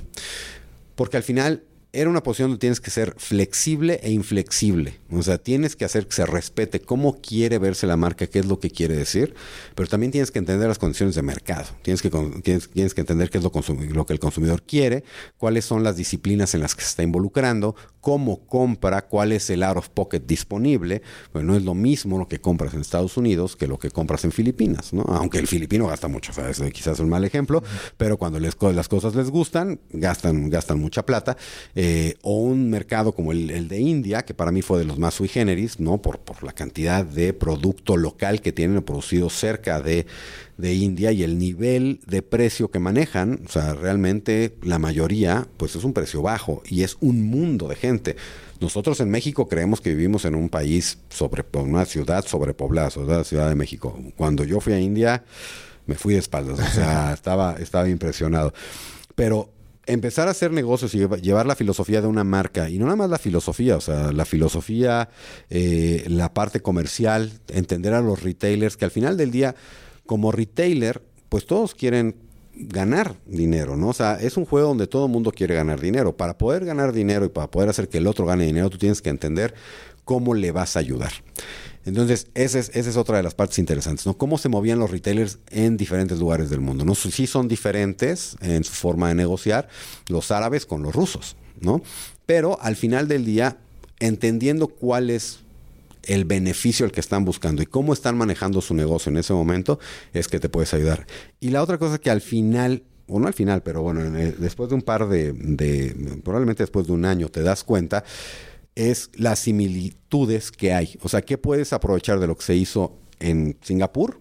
En México. ¿Qué puedes aprovechar de lo que se hizo en México, en Rusia? Entonces ya no es inventar el hilo negro, sino tomar ciertos países como tus casos de éxito para poder aplicarlo en otros, ¿no? Siempre hay un nivel de adaptación importante en todo, ¿no? En todo, porque el manejo de tiendas importantes, el manejo de inventarios es importante, las temporalidades es otro rollo, ¿no? Y, esto en Rusia eh, nos pasó, ¿no? Lanzábamos un zapato de correr en febrero eh, todo el mundo, eh, hicimos mucho empuje para que todo el mundo lanzara al mismo tiempo, porque ese era un reto, en, en Under ese era el reto en ese momento, lograr que las campañas salieran a tiempo en todo el mundo. Y bueno, en Rusia no había un head of marketing, entonces yo estaba haciendo las veces de head of marketing y hablábamos con el equipo y te decían, oye, Jorge, pues estamos a menos 20, papá. O sea, ahorita con nadie está corriendo en la calle, o sea, no, no, no. No, bueno, vamos a retrasarlo un mes. Llegaba, estábamos por llegar a marzo y seguían a menos 18 o menos 30 no, pues bueno, el zapato se lanzó en abril, ¿no? O sea, y ya, ya para eso ya habíamos hecho todo un dominó de su calendario de marketing, porque no había manera de, respetar los mismos tiempos que tenías a lo mejor en América, ¿no? O en Estados Unidos, este, o en México, o en Brasil. Entonces es muy interesante también cómo se tiene que eh, mercadear, cómo se tiene que generar una colección eh, para diferentes países, ¿no? Y tenías toda la parte de, reverse seasonality, que le, llamamos dentro de la industria, eh, que son temporalidades inversas, que es, por ejemplo, en México hace frío, en Brasil hace calor. Entonces tienes que comprar diferente para la otra mitad del, del mundo, ¿no? Entonces, eso a nivel global, que es, digamos, que un poco lo que me tocaba hacer, se volvía muy, muy interesante. Entonces era parte como de los retos y lo que me dejó a mí fue ese aprendizaje de pues cómo conectar y entender eh, a las personas en los diferentes lugares del mundo. ¿Y no te parece que de pronto Under Armour en su expansión internacional ha carecido de, en verdad, hacerte entender su propuesta de valor, su diferenciador, porque en, lo personal me gusta la historia de su creación, me gusta su vinculación con el deporte universitario, eso muy en Estados Unidos, pero cuando llega aquí y cuando lo veo en otros mercados, me queda la sensación de verlo como una marca muy fría en medio de marcas 100% emotivas como Nike y Adidas. Sí, yo creo que, mira, es, es uno de los retos que ha tenido la marca eh, en, en, su evolución y sobre todo saliendo de Estados Unidos. O sea, creo que es parte de este, no me acuerdo cómo se llama, este tunnel effect eh, que tienes cuando tú vas así, no volteas a ver. Eh, la expansión se dio muy rápido y por necesidades diferentes, ¿no? al tratar de posicionar la marca eh, se mantuvieron ciertos conceptos muy inflexibles que no permiten que en otras latitudes, si no estás en Estados Unidos, sean relevantes. ¿no? Yo, yo a todo mundo le cuento eh, una historia que me pasó en India. Justamente estábamos platicando con el distribuidor. En ese momento, eh, Under Armour está distribuido exclusivamente por Amazon. Fue el Super Bowl no sé qué, que ganó, este, ganaron los Patriotas en tiempo extra. Este, pues en India eran las seis y cacho de la mañana, cuando esto estaba pasando, yo me estaba bañando para irme a la oficina. Y por, alcanzaba a ver la televisión, ¿no? Porque el juego estaba buenísimo, entonces me estaba vistiendo, pum, bueno, total, ganan en tiempo extra, con la locura, padrísimo. Tom Brady es patrocinado de la marca, dije, ya tengo de qué hablar, entrando a la, a la reunión, llegó a la reunión, oigan, ¿qué tal el final del Super Bowl? Todo cardíaco, increíble, Brady ganando su quinto anillo de Super Bowl. Wow, esto nos va a ayudar muchísimo, sobre todo en el momento que estamos. Paro de hablar porque realmente pues, todo el mundo estaba viéndome con cara de, o sea, ¿de qué estás hablando, no? sí, sí. Entonces me dicen, oye, Jorge, es que pues aquí nadie ve el Super Bowl. O sea, todo lo que nos estás contando sí suena padrísimo, pero este, pues no, estamos en, estaban en eliminatorias para el Mundial de, de Cricket. Este, entonces una noche antes lo que todo el mundo había estado viendo era jugaba India contra no sé quién, este, pues era ese partido y el Super Bowl, pues qué bueno que lo viste, qué bueno que te pareció tan impresionante, pero pues no. Y Tom Brady era uno de los, es uno de los grandes socios y atletas de la marca, ¿no? Entonces ahí te das cuenta de cómo, bueno, de repente utilizar este tipo de, de, atletas que pueden ser muy importantes para una parte del mundo, pues no lo son para otra parte del mundo y eso no ayuda a que se logre posicionar la marca. Creo que eh, una de las asignaturas pendientes más, más grandes que tiene Under Armour es justamente esa, ¿no? El poder tener campañas de marca que conecten con un consumidor más universal. Porque me parece que las tienen, pero las tienen muy diseñadas para Norteamérica. Entonces, la temática o la problemática que atajan son muy buenas y muy relevantes para Norteamérica y a veces para algunos estados de Estados Unidos, porque ni siquiera es que... Sí, Norteamérica entendido como Estados Unidos y ahí dentro de Estados Unidos para algunos sectores. Y, y te digo, para mí lo, una de las cosas más impresionantes es que quizá no sea para todo Estados Unidos. O sea, incluso siendo una marca estadounidense, algunas de las cosas que yo veo, pues no son tan impactantes para todo, para todo su país, ¿no? Entonces, cuando sales de ahí, pues se vuelve un reto más importante. Entonces, sí, sin duda, o sea, yo comparto la misma idea que tú. O sea, la, la, la historia de Under Armour es increíble. La historia del fundador es, es realmente, como decías, la historia de un underdog, de, de, de, de, alguien que decidió que iba a ser algo, ¿sabes? algo grande. Empezó por algo revolucionario y está logrando ser algo muy grande, pero nunca se ha comunicado nunca se ha contado, ¿no? Al nivel de que de, al nivel que se contaba la leyenda de Adi Dassler, ¿no? Y sin duda se tiene que apurar además, porque cada vez hay más. Sí, no solo de Estados Unidos. No, cada vez hay más, no solo de Estados Unidos, y, y, y lo que te decía, bueno, hay tendencias, ¿no? Por ejemplo, la tendencia de athleisure, que creo que Under Armour ha entrado en athleisure eh, por accidente eh, y no con el diseño o el foco de las demás marcas. Y lo ha declarado eh, eh, Kevin Plank, ¿no? Que no es el interés y no es el foco de, de Under Armour. Pero lo que a mí me sorprende es, pues sí, pero la tendencia no se está acabando. Se está volviendo, o sea, ya no es tendencia. Ya, ya existe, ya es una línea que estamos siguiendo como, como consumidores, ¿no? Entonces, sí, se tiene que apurar porque también la situación de la compañía requiere como este acelere o ser mucho más agresivo en ciertos temas, ¿no? Es, es, es yo creo que el caso de Under Armour es, es, es es un tema complejo porque están pasando por temas difíciles de crecimiento que tienen las marcas cuando llegan a un cierto nivel de facturación. Y cuando quieren llegar más arriba, pues ahí es donde viene un, esfuerzo de cómo va a transformarse la compañía. ¿no? Yo creo que tienen, habrá muchas, muchas cosas que hacer a nivel de diseño, de entendimiento de consumidor, de análisis de las tendencias, de análisis de para dónde está, cómo está comprando el consumidor dentro y fuera de Estados Unidos. Las temporalidades están cambiando. Antes las compañías crecían muy bien con chamarras de, de, frío en ciertos lugares. Pues hoy en México creo que tuvimos dos semanas de frío. Entonces, cuando todos te estaban preparando para dos meses. Entonces, eso te genera inventarios y tienes que rematar el producto. Entonces, todo esto pasa y le pasa a Under Armour, ¿no? Entonces, le pasa factura cuando tu posicionamiento no es tan fuerte, no es tan universal y no estás evolucionando a la velocidad en posicionamiento y en producto para poder este, alcanzar a tus competidores. ¿Qué tan importante va a seguir siendo el punto físico, la tienda física ante pues todo el tema de pedidos en línea ante e-commerce. ¿Tú qué visualizas que va a pasar? ¿Si se van a estar cerrando espacios o simplemente se van a incorporar experiencias como ya en algunos casos ocurre para que la gente vaya? Híjole, yo creo que esa es este, la pregunta de los 64 mil millones de dólares, ¿no? ¿Y, ¿Y, por qué te lo digo así? Obviamente, pues tenemos Amazon, Airbnb, servicios que no existían antes, que hoy nos facilitan de alguna, de alguna manera la vida, pero eh, a mí me, impresionó mucho cuando yo llegué a México, después de estar en Panamá, y veo campañas de Airbnb en billboards, en, en, bus stops, que dije, a ver, ¿cómo, cómo, cómo, cómo?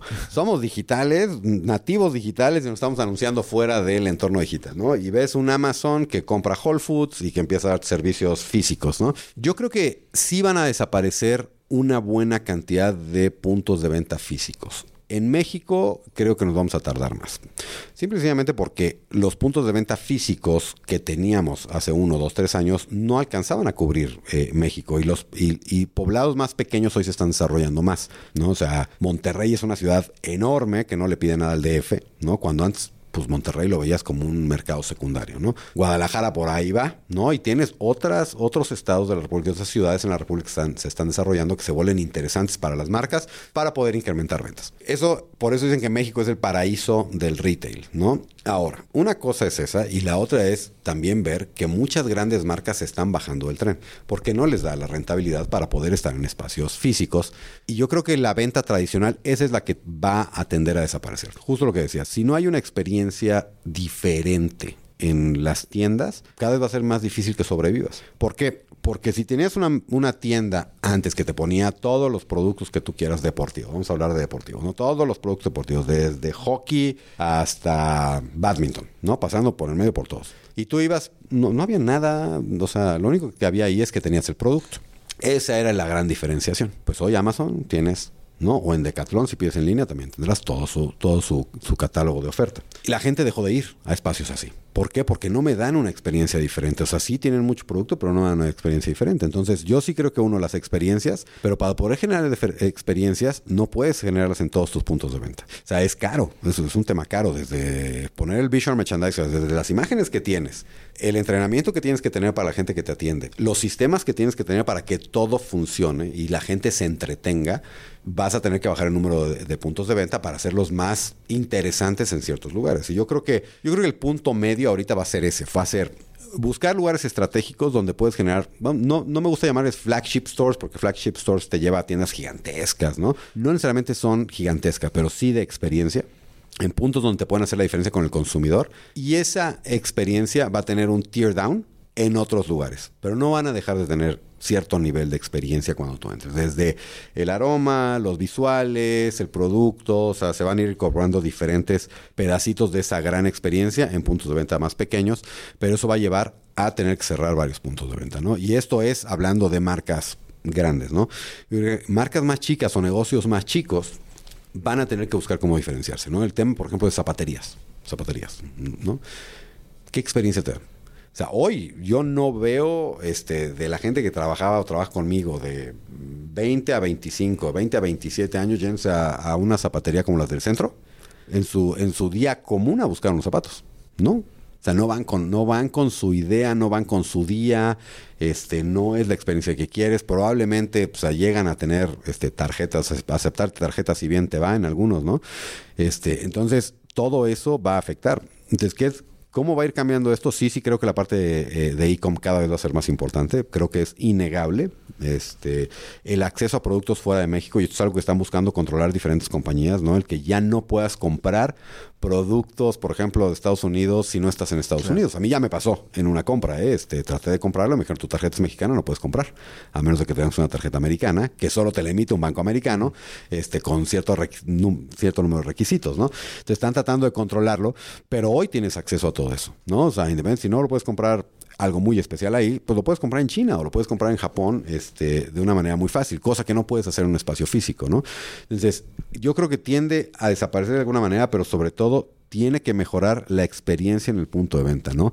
Y creo que se tiene que aprender de lo que se está viendo de los diferentes negocios, ¿no? Yo he visto la evolución de varios negocios a darte experiencias, a definir quiénes son, como marca, porque también son una marca. O sea, cuando tú compras en un Liverpool o compras en un Innovasport o compras en un Soriana o en un Walmart, tienen, definen ya su personalidad y cuáles son los servicios que te van a dar, ¿no? Yo creo que a su vez se están segmentando para poder darte una mejor opción sea en línea o sea en la tienda física, pero sí, para mí la tendencia es esa, va, va a ir disminuyendo y también vamos a, ir, vamos a seguir viendo cómo se incorporan diferentes formas de pago que creo que eso es otra de las cosas que en México, yo creo que nos tardamos, pero estamos llegando. Para mí el caso más impresionante es el de China, ¿no? Con WeChat, donde todo lo puedes, o sea, si tú quieres comprar, vamos a, para localizarlo, si tú quieres comprar unos tacos en la esquina, puedes pagar con WeChat, ¿no? O sea, ya es, todo el mundo paga con su celular. Eh, en México creo que nos tardamos, pero hoy, yo, hoy, hoy yo ya lo estoy viendo, ¿no? En los mercados, carnicerías, etcétera, tienen o Pay o tienen el de Uber o tienen, tienen diferentes métodos de pago. O sea, creo que eso tiene que ser cada vez más fuerte porque el consumidor lo que quiere es practicidad. ¿no? Cada vez quieres manejar menos efectivo y quieres tener la opción de manejar menos efectivo. Este, entonces, es, de las otras, ¿no? Y hay ejemplos a ver, en, la industria deportiva hay ejemplos brutales de cómo hacer este, este tipo de experiencias, ¿no? O sea, la tienda de Nike en Nueva York es una cosa de locos la experiencia, ¿no? Donde ya puedes, si tú, o sea, hay diferentes tipos de personas. Si tú no quieres hablar con nadie, puedes no hablar con nadie. Tú puedes ordenar tus productos a la tienda, decir, ok, de lo que hay en inventario yo quiero este, quiero los tights rojos, quiero los zapatos verdes, que ta, ta, y te los vas a ir a probar porque sabes que no me sé bien mi talla. Perfecto, tú vas, tú pides todo por la app, llegas con tu código, te mandan a un vestidor o vas al vestidor, ya te dijeron en la, en la app cuál es tu vestidor, ahí están tus cosas. Te las pruebas, las que te quieres llevar, te las quedas, las escaneas antes de salir de la tienda y se acabó. ¿Con quién hablaste? Con nadie. ¿Con quién interactuaste? Con nadie. ¿Por qué? Porque no quieres. ¿Quieres interactuar?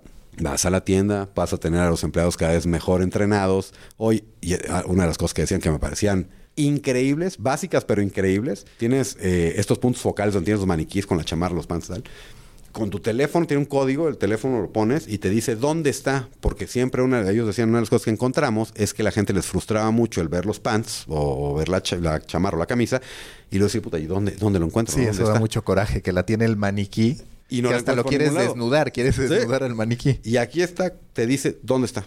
O sea, ¿dónde en la tienda lo puedes encontrar? ¿no?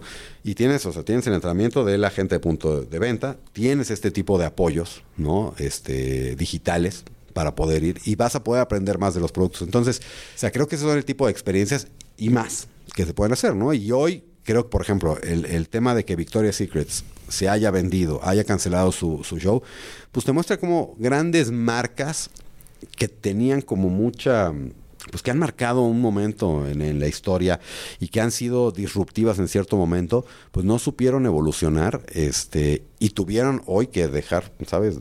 Pues dejar las riendas del negocio y dárselo a alguien más, o sea, vender, vender la compañía porque pues no le iban a poder llevar adelante, ¿no? ¿Qué pasó? Pues, el producto sigue siendo interesante, el producto sigue siendo atractivo, pero pues no es tan rentable. La gente no está yendo. ¿Y ahí qué pasa? Pues un montón de competidores.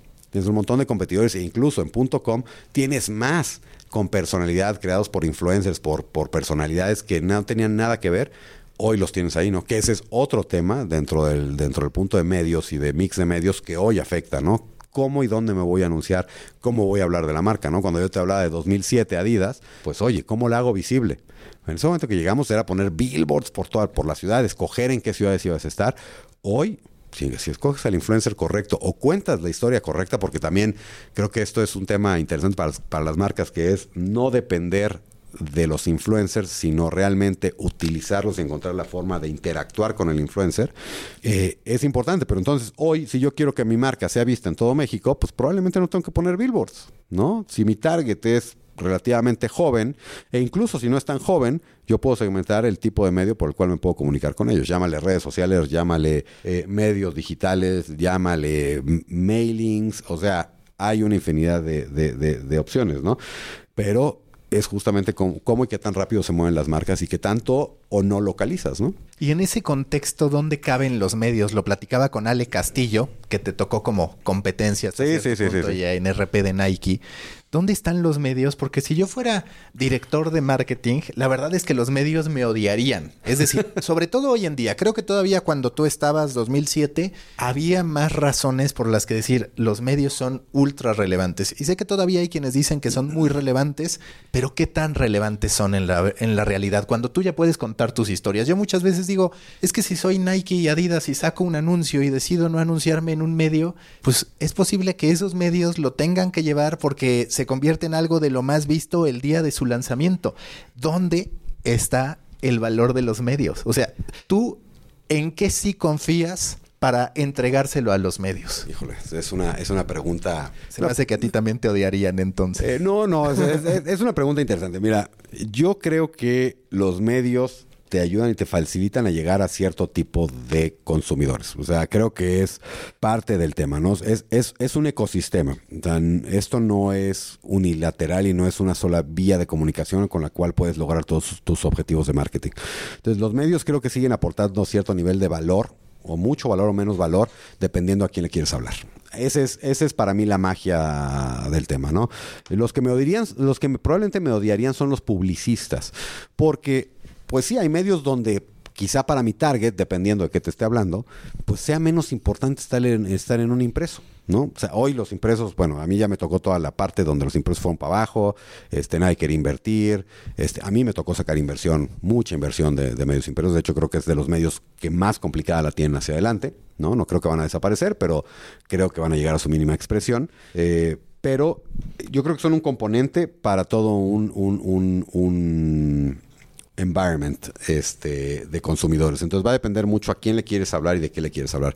Sin duda marcas con más hype, con más moda, con más este con más actualidad, van a depender menos de los medios tradicionales, pero no van a dejar de, depender o de interactuar con los medios digitales, por ejemplo. ¿no?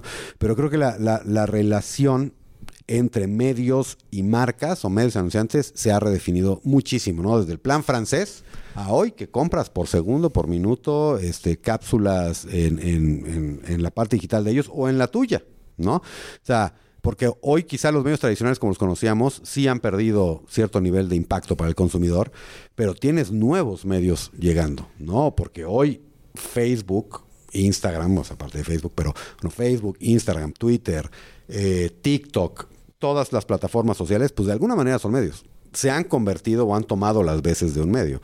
Entonces también tienes que analizar muy bien qué es lo que haces en cada plataforma, cómo utilizas la plataforma, pero sí, si quieres llevar un mensaje y amplificarlo, todavía necesitas a, los medios, ¿no? Y te lo digo habiendo trabajado con marcas que toda su inversión es digital o en redes sociales, ¿no? Entonces, sí, obviamente tiene un alcance interesante, fuerte, pero no lograbas todas, no lograbas cubrir todas tus metas por ahí. ¿Por qué? Porque tu target, no todos, si, si bien utilizan todos los días redes sociales y utilizan WhatsApp y utilizan otras cosas, pues no necesariamente tienen el, el, el, ancho de banda o la cantidad de, de data para poder accesar lo que tú quieres, ¿no? En mobile, ¿no? O sea, si tú querías que llegaran a tu website o tú querías un mailing, pues probablemente es gente que no lo está usando en ese momento y si no tiene conectividad fuera del su data, no te va a ver. Entonces ahí es donde entran ciertos medios a cumplir esa función. Pero hoy se han vuelto secundarios. el reto acá, lo complicado es, son secundarios. Ya no es lo primero que piensas. Y que difícilmente lo serán en algún punto, simple y sencillamente por la data y el alcance de otros que se metieron en el camino. Sí, sí, sí, definitivamente. Para mí,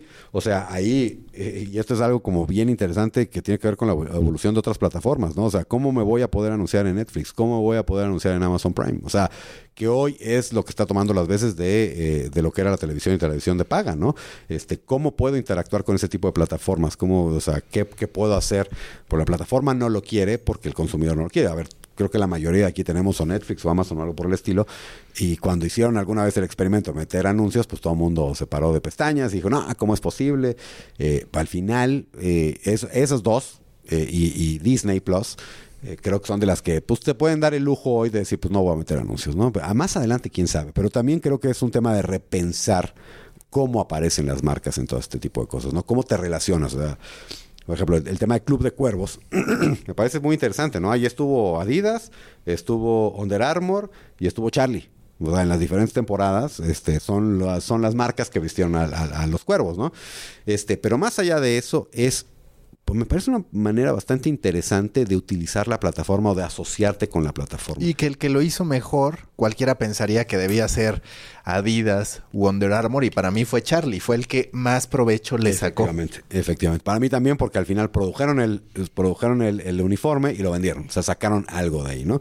Entonces, para mí también, creo que fueron los que mejor los que más lo maximizaron de alguna manera, ¿no? Creo que las otras marcas hubieran podido hacer más. Eh, quizá no sacando el producto a la venta, podrían haberlo hecho, ¿no? O podrían haberlo hecho para sus seguidores, este, o podrían haber aprovechado algunos de los de los eh, referentes de la serie para utilizarlos fuera de en la vida real y no lo hicieron, ¿no? Pero lo que sí me deja ver es Cómo, cómo, puede ser el tema hacia adelante en interactuar con este tipo de plataformas. De alguna manera me recuerda mucho a cómo se interactúa con el cine, ¿no? Cuando tienes product placement, pues creo que a lo mejor es una de las formas donde podrías accesar a, este tipo de, plataformas y de sus producciones de una forma más interesante, ¿no? Que al final del día, y esto es algo que cuando estaba en agencia y algo que me he traído toda la vida, es, nos decían, siempre trata de hacer las cosas para el medio para el cual estás trabajando, ¿no? No es lo mismo, pues si un anuncio de revista, luego ponerlo en un, en un, en un bus stop, luego ponerlo en un espectacular, algo a perder, ¿no? Mejor piensa en cómo es el espectacular y cómo va a impactar a la gente para que hagas el material acorde, ¿no? Yo creo que aquí es lo mismo. Tienes que pensar en las plataformas para poder plantear cómo va a estar tu marca y cómo le puede dar valor a tu marca y al mismo producto final eh, el estar ahí, ¿no? Entonces, yo creo que esa es también parte de la evolución, ¿no? Uno de, uno de mis, este, de las cosas que estoy siguiendo ahorita, o sea, tiene como seis meses, es TikTok. O sea, yo empecé a verlo por un tema profesional, ¿no? Empezar a ver como nuevas plataformas, tal. Me lo encontré y hoy es una adicción brutal. ¿No? A TikTok. Me, divierte muchísimo. A mí este, TikTok me parece increíble. Eh, para mí es Vine. O sea, los que son conocedores de estos temas me podrán, en algún momento voy a entrar, voy, voy, a, voy a poder encontrar la explicación de por qué en TikTok no es Vine, pero para mí es Vine. Este, me parece increíble una plataforma más, ¿no? Y creo que ahí es, esa es otra cosa que las marcas tenemos o tienen que estar bien conscientes, ¿no? La evolución de los medios es muy grande, pero también de los creadores de contenido. O sea, lo que yo veía en TikTok cuando, cuando lo empecé a ver, bueno, la mayoría de la gente que hace contenido cuando empecé a verlo, y estamos hablando hace seis meses, era asiáticos. O sea, coreanos, japoneses o chinos, ¿no? Casi todos eran coreanos. De poco a poco, obviamente entre el algoritmo y que se ha sumado más gente, tal, pues empiezo a ver, bueno, mexicanos, americanos, ¿no? Eh, pero una de las cosas que más me llama la atención cuando empecé y ahora fue la falta de marcas. O sea, no había un esfuerzo por, un Nike, un Adidas, un, este, un Red Bull, eh, un Coca-Cola, por estar ahí. Eh, y, vas viendo a los creadores de contenido y dices, bueno, no estaban los típicos, ¿no? Que podríamos estar viendo, los grandes en México, ¿no? O los grandes en Estados Unidos. Hoy, después de seis meses, donde ves que la tasa de, de, descargas de esta aplicación es brutal, que sigue creciendo, que es las que más crece en los últimos seis meses, pues ya estás viendo a los Will Smiths del mundo en la plataforma. Estás viendo a los que eran los, o son los grandes youtubers, también tienen su canal de TikTok. Entonces, creo que también esa es, otra parte bien interesante. O sea, antes cuando te casabas con un medio o, te, buscabas usar un medio, llama el Televisa, TV Azteca, este Récord Excelsior, el que sea, realmente estabas como limitado a la producción que generaba e, ese medio, ¿no? Hoy, si tú te acercas con un creador de contenido, puedes tener cinco plataformas a lo mejor a tu disposición, ¿no? O en las que puedes interactuar. Eh, entonces, esa creo que es otra de las cosas que son, que son bien, bien interesantes, ¿no?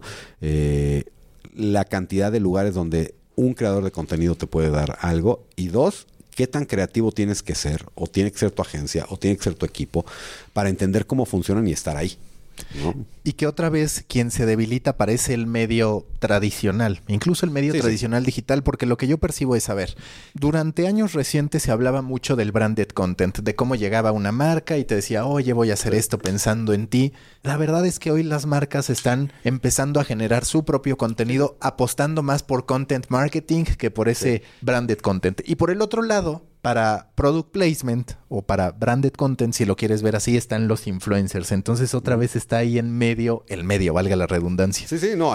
Y también la, tienes la inmediatez que te da el, tener todas estas plataformas, ¿no? O sea, aparte de los retos también que tiene un medio, es poder alcanzar la inmediatez que tiene pues un, alguien que está reportando desde Twitter.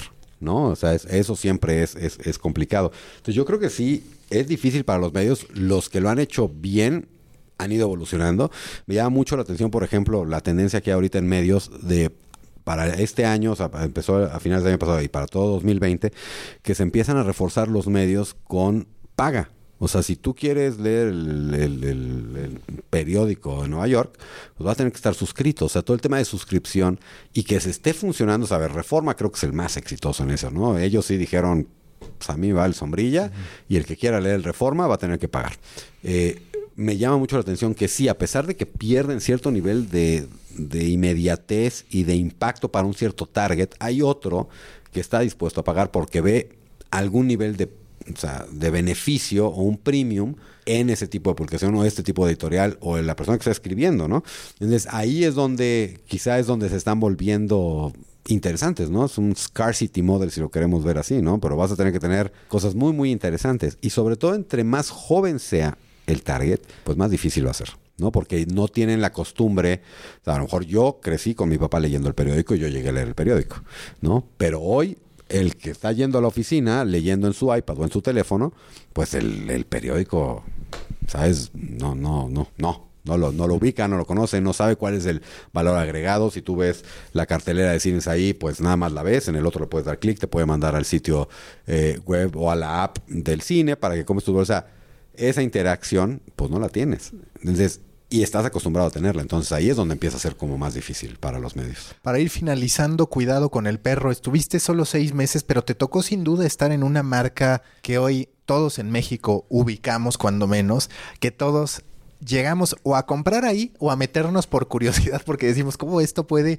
salir tan barato? Digo, parece elitista la afirmación, pero es cierto que tú ves en comparación con otras marcas y aún entendiendo el posicionamiento y te sorprende. ¿Qué te gustó de esa marca y cuáles son pues los desafíos que, que tú ves? Pues fíjate que lo, lo que me gustó es que es una marca mexicana. O sea, eso es quizá una de las, de las cosas que más me gustaron. Es una marca mexicana que está creciendo mucho, o sea, realmente sí ha crecido mucho. En los cuatro años que yo no viví en México se vivió, un boom que cuando yo regresé y vi tiendas en cada esquina, bueno, me, me, llamó mucho la atención. Entonces, uno es eso, que es una marca mexicana apostando por México, ¿no?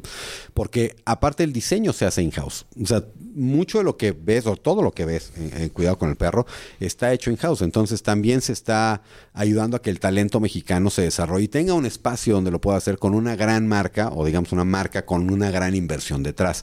Porque hay semilleros pero sí son independientes y es un poquito más difícil el poder volverte mainstream, ¿no?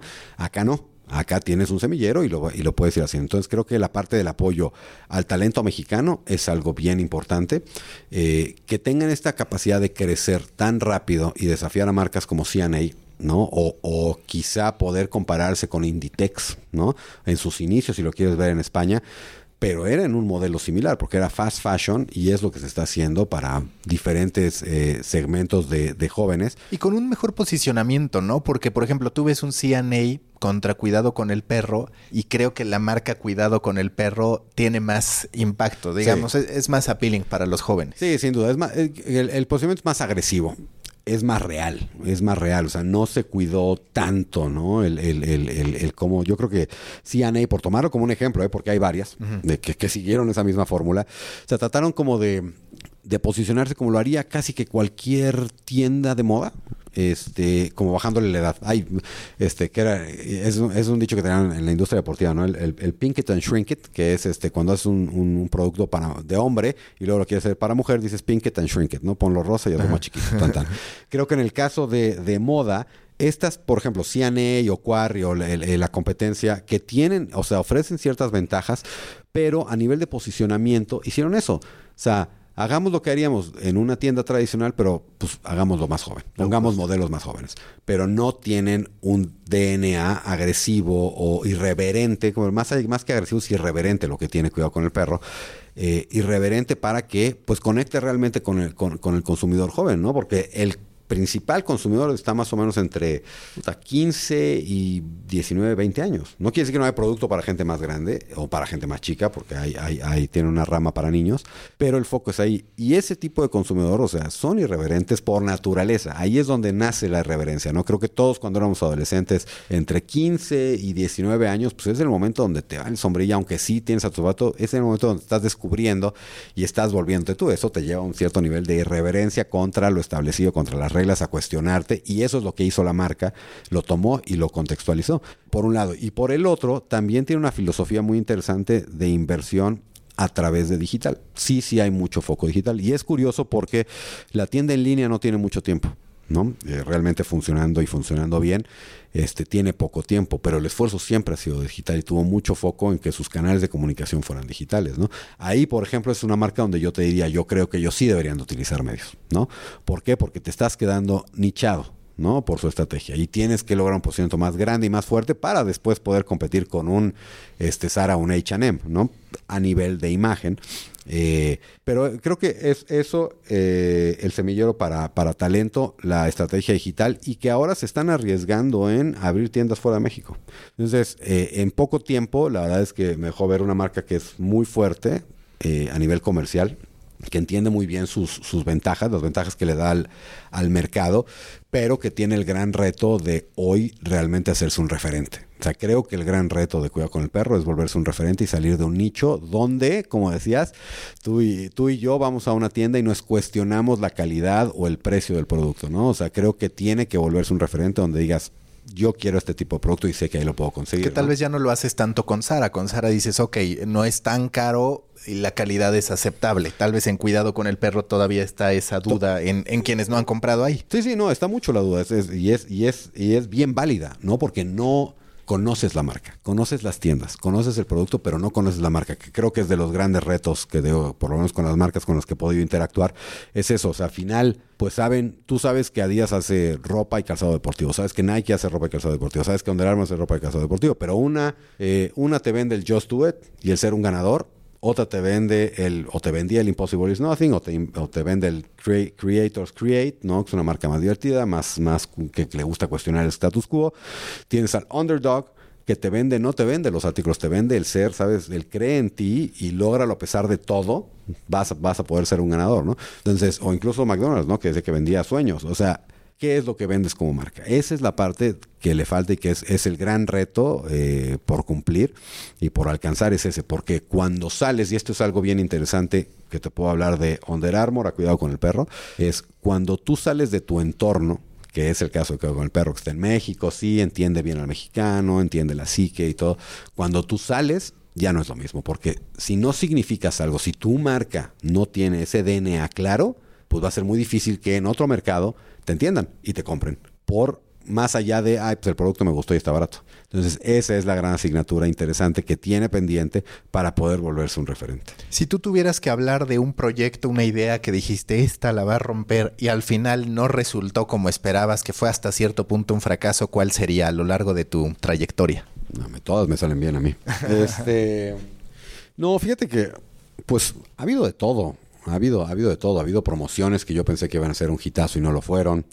Este, hubo eventos, hubo eventos que yo creo que uno de los que más me acuerdo fue, un- fue, un- fue una carrera eh, diferente. Hicimos una carrera para, principalmente para mujeres, de obstáculos, con un retailer.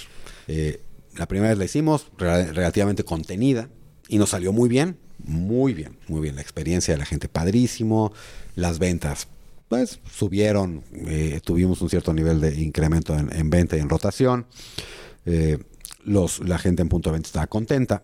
Entonces, realmente, como dicen, se me hizo fácil. Al siguiente año, ¿qué vamos a hacer? Lo mismo, ¿no? Eh, pero vamos a hacerlo más grande. Entonces, vamos a tener la carrera más grande en un lugar más céntrico, vamos a tener un concierto al final, vamos a regalar, o sea, las medallas van a ser conmemorativas, van a estar hechas de plata en lugar de que sean las normales, este, y todo nos salió mal.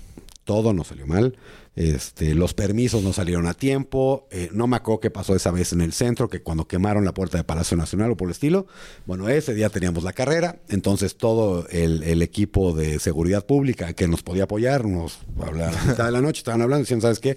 Olvídate, todos tenemos que estar en el centro, no te podemos hablar, tenemos que cancelar el, el permiso. Cuando tuviste una convocatoria, bueno, invertimos en medios que no lo habíamos hecho. o sea, invertimos en pauta para invitar a la carrera, este, en contratar al- al- a los este a los grupos, el grupo que teníamos que era como el hit del hit, que dije, "Ah, bueno, este va a ser el bueno, nos canceló.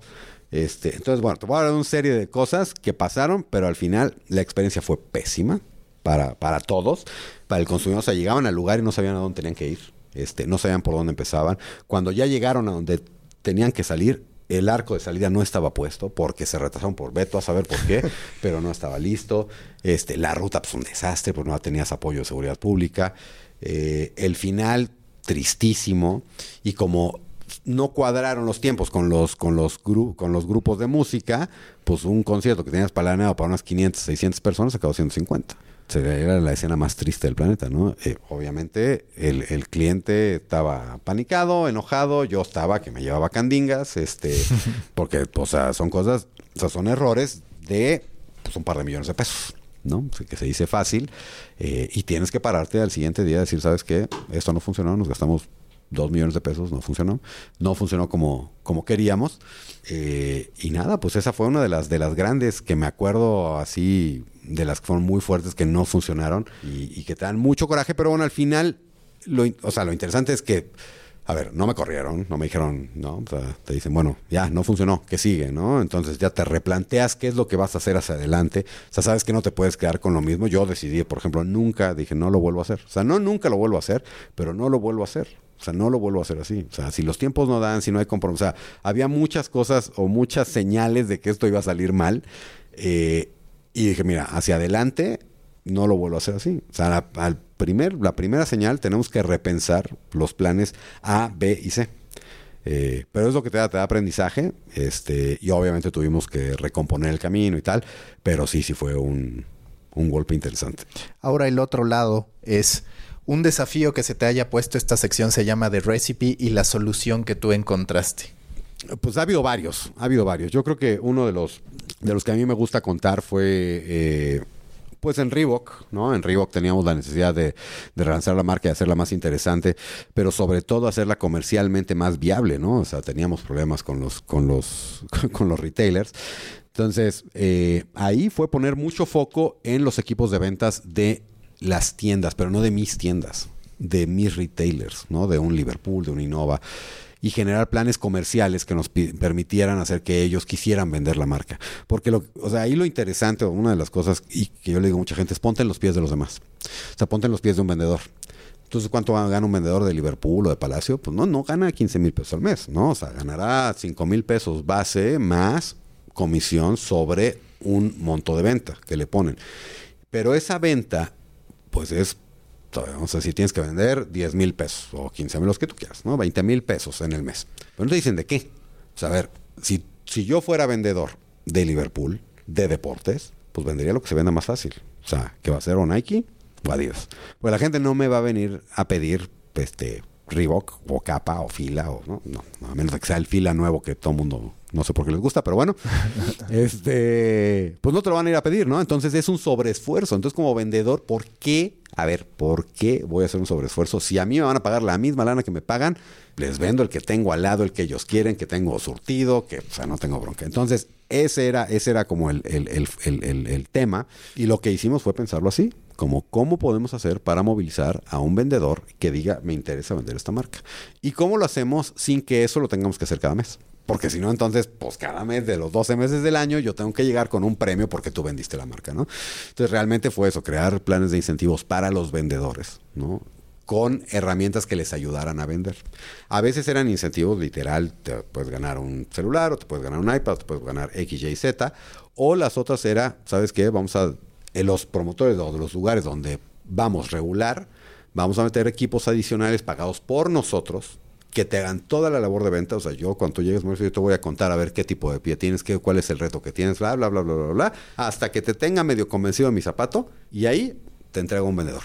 Para que él ya nada más tenga que casi casi que préstame su tarjeta. Y, que eso no le molestaba al retailer porque pues al final le incrementabas las ventas. Exacto. Ah, no le molestaba al retailer, le molestaba a las marcas que estaban al lado, ¿no? Y algunas eran hermanas, pero este, pero bueno, había que hacer un esfuerzo agresivo por destacarse, ¿no? Entonces, esa, esa fue una, eh, y las otras tienen que ver con inventarios, ¿no? Que también son promociones, son promociones muy agresivas cuando tienes inventarios muy altos dentro de un, dentro de un retailer o en tus mismas tiendas, pues es aceptar que tienes el problema y tomar acciones, ¿no? Lo peor que se puede hacer es no tomar acciones, ¿no? Porque me ha tocado ver eh, situaciones donde no en las marcas que yo he trabajado en otras se deja crecer el problema porque, pues bueno, pues es que ahí está el inventario y que se haga bolas el cliente, ¿no? Al final, de nuevo, ponte en los pies del cliente. Tú quieres que te vuelva a comprar y quieres que te compre más. para comprarte más tiene que sacar lo que ya tiene, ¿no? Entonces eso también nos tocó hacerlo con, con un par de retailers que hoy siguen teniendo problemas de, de ser through, eh, pero fue declarar, ¿sabes qué? Tenemos que sacar esto a como de lugar. Entonces, si era regalar, me compras un par, te regalo dos. Me compras una playera, te regalo una, se hacía, ¿no? Entonces, lo que hacíamos un análisis económico de cuánto dinero íbamos a tener que invertir y a veces qué es más fácil, o sea, qué es más fácil o qué es lo que te lleva más rápido a un resultado comercial. Hacer una campaña de publicidad donde yo ponga este comerciales, bla, bla, o ponértelo en un descuento directo cuando tú vas a comprar. Y en esos casos fue un descuento directo. Entonces, para mí es mucho eso. O sea, siempre es ponte en, eh, ponte en los pies del, del, vendedor, ponte en los pies de tu consumidor para que pueda ser más exitoso. Si tú tuvieras que dar un consejo, una recomendación a partir de tu carrera, de lo que has vivido, ¿cuál sería? Uy, pues primero cree en ti, cree en ti, cree en lo que estás haciendo. Este, eso, eso marca una, una, una diferencia importante. Dos, escucha a la gente y aprende de la gente que tiene cerca. O sea, yo creo que el, quizá el consejo más importante que podría dar es, uno escucha a la gente que tienes a tu alrededor y aprende de todos y se humilde. O sea, ese, eso es algo que se va perdiendo en los trabajos conforme va siendo conforme vas cambiando tu apellido de casado, que digo yo, ¿no? O sea, es Matute el de Adidas, Matute el de Onderaron, Matute el del Banco Mundial, Matute el presidente de la República. este, te vas volviendo, te, va, te vas comprando esa historia, ¿no? Entonces yo creo que una es mantenerse humilde y aprender, y aprender de todos, ¿no? O sea, yo, por ejemplo, en Under Armour tenía un trainee, así literal, chavo, acaba de salir de la universidad, había estado trabajando en ventas en algún otro lado, en otra industria que nada que ver, el tipo es brillante ¿Sabes? Yo como aprendí de él para resolver problemas, este, de una, una mente muy creativa, muy, muy, con una capaz, capacidad de abstracción impresionante, eh, pero que me enseñó que, oye, hoy todo lo puedes resolver online, ¿no? Porque si yo tenía un problema que necesitaba Photoshop, él no sabía Photoshop. O sea, güey, vamos, necesitamos que encontrar la solución, tenemos que cambiarlo. Déjame ver. Mañana te digo. En la tarde te digo por dónde y mañana lo hacemos. Y me llegaba con, mira, es que en línea lo puedo hacer así y así. Dale. ¿no? Oye, teníamos que hacer un video corto. ¿no? no teníamos lana, no se lo podemos dar a la agencia. No importa, déjame. Yo veo en internet como al otro día lo teníamos con calidad de televisión. Entonces, y ese era él, ¿no? Igual la, la, la gerente de, de, Visual Merchandising, ¿no? Entonces, oye, ¿por qué acomodamos como acomodamos? O sea, ¿no? Después de tener 10 años en la industria, dices, oye, ¿por qué acomodamos la ropa como la acomodamos, no? La escuchas y, te, empiezas a, entender y aprender. Creo que para, para los negocios es importante mucho escuchar antes de hablar y tratar de eh, mantenerte humilde y de entender que siempre vas a poder aprender de la gente que tienes alrededor. Entonces, eso sería de lo, de, de lo, de lo que yo he aprendido y quizá una tercera es preocúpate por explicar tus ideas lo mejor posible. ¿No? Eh, cuando a mí me tocó poder hacer campañas para Adidas, para Selección Nacional, cuando hacíamos eventos y todas estas cosas que, que, los, que la gente que iba invitando, decía, oye, es que estuvo increíble en el Museo de Antropología, qué padre, y el concepto y todo. Para llegar a eso hubo mucho, mucho trabajo, pero sobre todo hubo una explicación muy larga de cuál era la ambición que teníamos. Entonces, te, rodéate de gente que vaya a comprar el sueño y que te va a ayudar. Y, la tercera, dentro del mismo tema de humildad, no existen supermanes. Y ese es, ese es quizá uno de los aprendizajes más grandes de uno de mis jefes. Me dijo, no existen supermatutes, no existen supermanes. Rodéate de expertos que te puedan ayudar a llevar las cosas donde tú quieres. ¿no? Pero tú no vas a poder resolver todo. Entonces quizá esos serían los que, los que yo podría dar. Un libro, una película, un podcast que te haya inspirado, que hayas dicho, esto me sirvió para mi trabajo, para mi vida diaria y cómo afronto los desafíos profesionales? Let me think. Porque aparte cuando me preguntan películas siempre, siempre me acuerdo de las mismas. y ninguna tiene que ver con nada. Este, mira, de libros, a mí siempre me gustó 20 mil eh, leguas de viaje submarino y la he tenido toda la vida. Y, y Los Miserables son los dos libros que, que, yo te podría decir que yo leí de pe a pa. Uno leí muy chiquito, el otro más grande. Este, Los Miserables es el que más me gusta. Creo que el tema de cómo, cómo la historia, la historia, o sea, no es que tenga mucho que ver con los negocios, ¿no? Pero me gustan las historias de underdogs que logran a pesar de tener un pasado muy sombrío, muy difícil, logran hacer las cosas a la larga, ¿no? Entonces, este, Los Miserables, si bien tiene todo un trasfondo muy, mucho más complejo y político, esa es la parte que, una de las partes que más me gusta, ¿no? Este, y también me gusta cómo lo que se supone que es el bien, visto desde una óptica no es tan bueno, ¿no? Que es el caso de Javert en, en, en, la obra, ¿no? Que es un policía incorruptible que persigue siempre a este personaje y lo persigue siempre porque pues tuvo una falta y luego escapó. Pero si tú ves la vida desde el lado del, del, de la otra persona, que es Jean Valjean, pues él tenía otra óptica completamente diferente. Sí, él, él, él cometió una falta, pero porque tenía razones para cometerlas dramáticamente este, graves a nivel humanitario para hacerlo, ¿no? Y luego se preocupa por ser una buena persona y ser la mejor versión que podría ser, ¿no? Para los demás. Entonces, esas dos ópticas contrapuestas me parecen muy interesantes. Y creo que al final del día en los negocios es lo mismo, que hasta cuántos puntos de vista puedes observar y cuántos puedes ver, ¿no? Ah, pues lo decías, ¿no? Con Ale, este, yo sabía quiénes eran mis contrapartes en Nike, ¿no? Este, yo sabía que yo les quería ganar y yo sabía que no les caía bien, porque yo hacía muchas cosas que ellos no podían hacer. Eh, eh, y podía hacerlas de una forma más agresiva, pero al final del día no dejaba de estar consciente de qué es lo que hacían ellos bien. ¿No? Y, cuáles eran los retos que ellos tenían enfrente. Entonces, de alguna manera me gusta eso, pero me gustan las historias de reto, donde al final del día, pues alguien sale avante de todas esas de todas esas dificultades, ¿no? En películas no sé, porque a mí me gustan muchas de diferentes este géneros, eh, ¿no? O sea, desde E.T. hasta Rocky, ¿no? O hasta Star Wars. Pero ahorita no, ahorita no me acuerdo de ninguna así específica. La que más me ha gustado, o sea, de las de mis top está El Padrino. Esa es una de las películas que más, que más me gustan. Por la figura y todo el conflicto que se da alrededor de, de, la figura de un líder, ¿no? O sea, no es el líder más positivo, sin duda.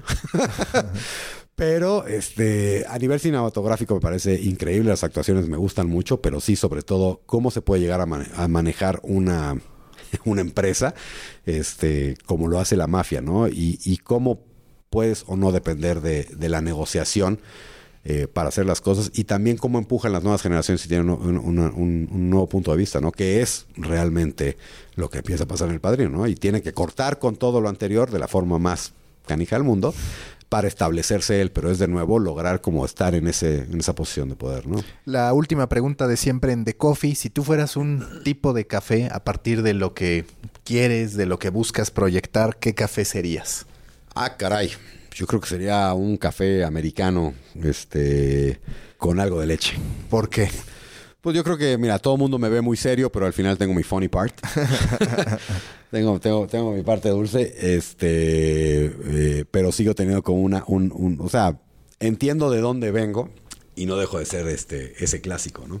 O sea, no soy un, un, un, un- un frappuccino, no, no, o sea, aunque me guste echar, aunque me guste echar chiste, no estoy hecho de colores. No eres una, una bebida compleja en Starbucks que necesitas 10 pasos. Exactamente, ¿no? Y creo que la mayoría de la gente me puede tomar, les guste o no mucho el café, este, por ahí, y con leche, porque pues sí, normalmente trato de rebajar un poco el- el- el- la seriedad o, o la intensidad de las cosas. Listo, Jorge, muchas gracias. Al contrario, Mau, mil gracias a ti. Busca la próxima semana un nuevo episodio cargado de emprendimiento, endulzado con grandes historias y narrado por grandes storytellers. Suscríbete a The Coffee, un podcast de storytellers para storytellers. Un producto de Storybaker por Mauricio Cabrera.